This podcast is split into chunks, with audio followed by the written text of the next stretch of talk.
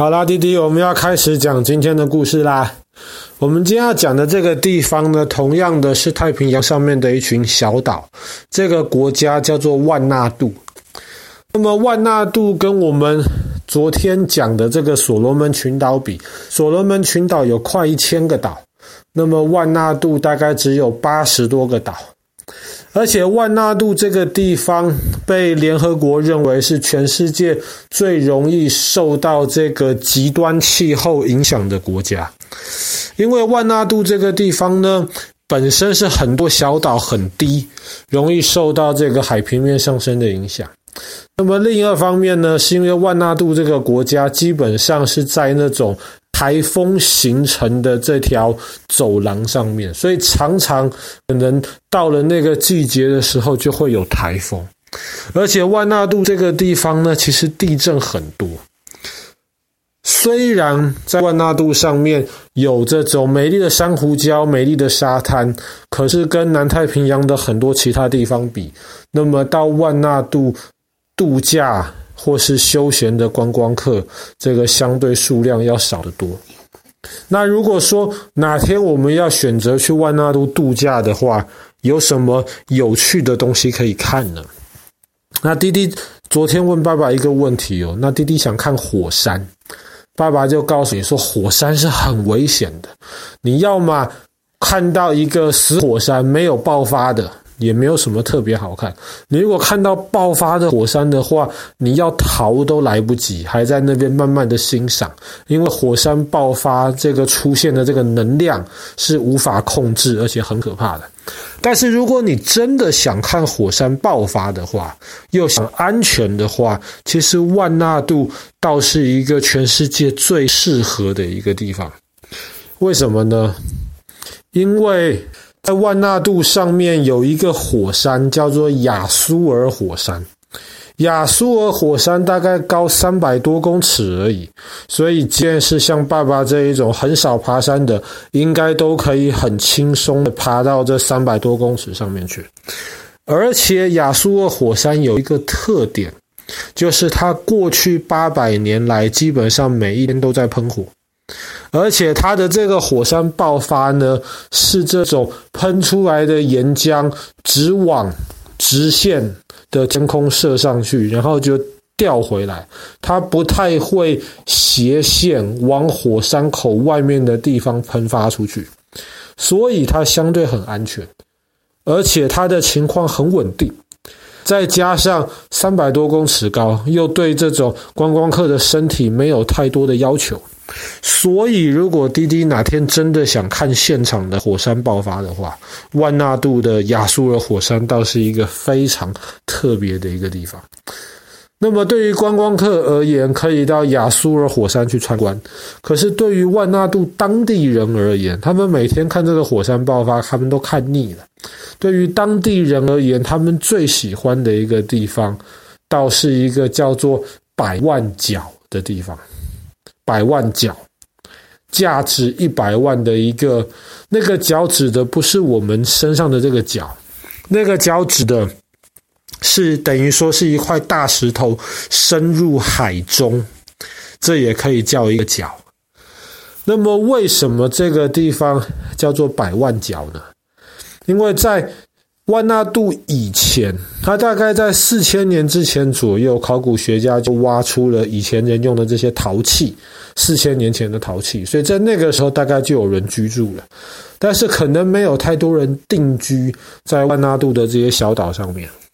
来发现纽西兰的这个库克船长，纳杜之后呢，他就占领了万纳度，然后就说这个地方是英国的殖民地。所以当时其实南太平洋上面很多小岛，要么就是英国，要么就是靠近万纳度的附近，还有一大片叫做 New Caledonia。呃，爸爸不太知道这个地方的中文名字叫什么，新加里多尼这个群岛，这个是当时法国的殖民地。那么当时呢，南太平洋很多地方都是英国、法国来分享的。可是第二次世界大战的时候，日本在南太平洋发动了几次大规模的战争，我们前几天都讲过了，今天就不提了。那么当时呢，英法两国在南太平洋又非常需要美国的支援，所以万纳度这个地方呢，当时就让美国的军队在上面能够储藏一些物资，能够有一些补给。重要的是在上面设定一些雷达站，可以观察这个日本军舰的这个航线。那么结束了之后呢，当时美国储存在万纳度岛上面的物资基本上就不太需要再使用了。美国人盖的很多的设备，仗打完了嘛。当时美国人也就想说，我懒得再把他们拆掉，搬回到美国去了。当时美国就跟英国人、跟法国人说，不如就这样子吧，我把这些设备卖给你们。上面除了有这些雷达站的这些军事设备之外，反正美国当时跟英国或是跟法国是盟友，所以军事设备也不怕跟他的盟友们共享。当时上面还有很多美军储藏的一些食物，甚至还有一些，比方说像可口可乐，这个很多人都很喜欢喝的这种饮料。当时美国人就说，这些东西我们就等于说是很便宜的价格卖你们，多便宜呢？大概换成今天的钱的话，大概是一公斤的东西算你一块钱台币。一公斤算你一块钱，这个很便宜了。它不管是什么东西，它只跟你算重量。所以一个雷达站可能好几千公斤，好几万公斤，那么几万块台币换一个雷达站很划算了。或者是说一罐可口可乐，你可能要三罐四罐可口可乐才一公斤，也只算你一块钱台币，很便宜。所以美国人想说这样子，英国、法国应该会接受，那么也省得美国人这些东西拆掉再带回美国去。但是当时英国、法国人就想说，这个钱是很便宜，没有错。但是我们如果不买的话，你还真的带回去吗？那你不是要免费送给我们吗？英国、法国很可恶的，所以当时他就跟美国人说：“我们不买，你自己看着办吧。”那美国人也生气啊，想说我们是盟友，所以这些东西半买半送给你们了，一公斤一块钱你们都不干，所以后来美国做了一个决定，美国当时找了推土机来，他军舰载来了推土机，然后推土机就直接把美军在万纳度的这些岛上面的物资推到海里去。那么推进海的这个地方，就是我们今天讲的百万角。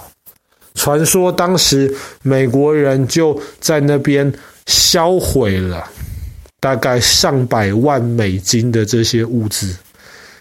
那美国人也不是缺那几百万美金啊，主要是让人心情不好。都已经这么便宜的价格，你英国、法国还给我耍这一套。所以美国人当时宁愿破坏掉这些物资，都不卖给英国、法国。那英国、法国也被恶心到了，可是没有办法呀。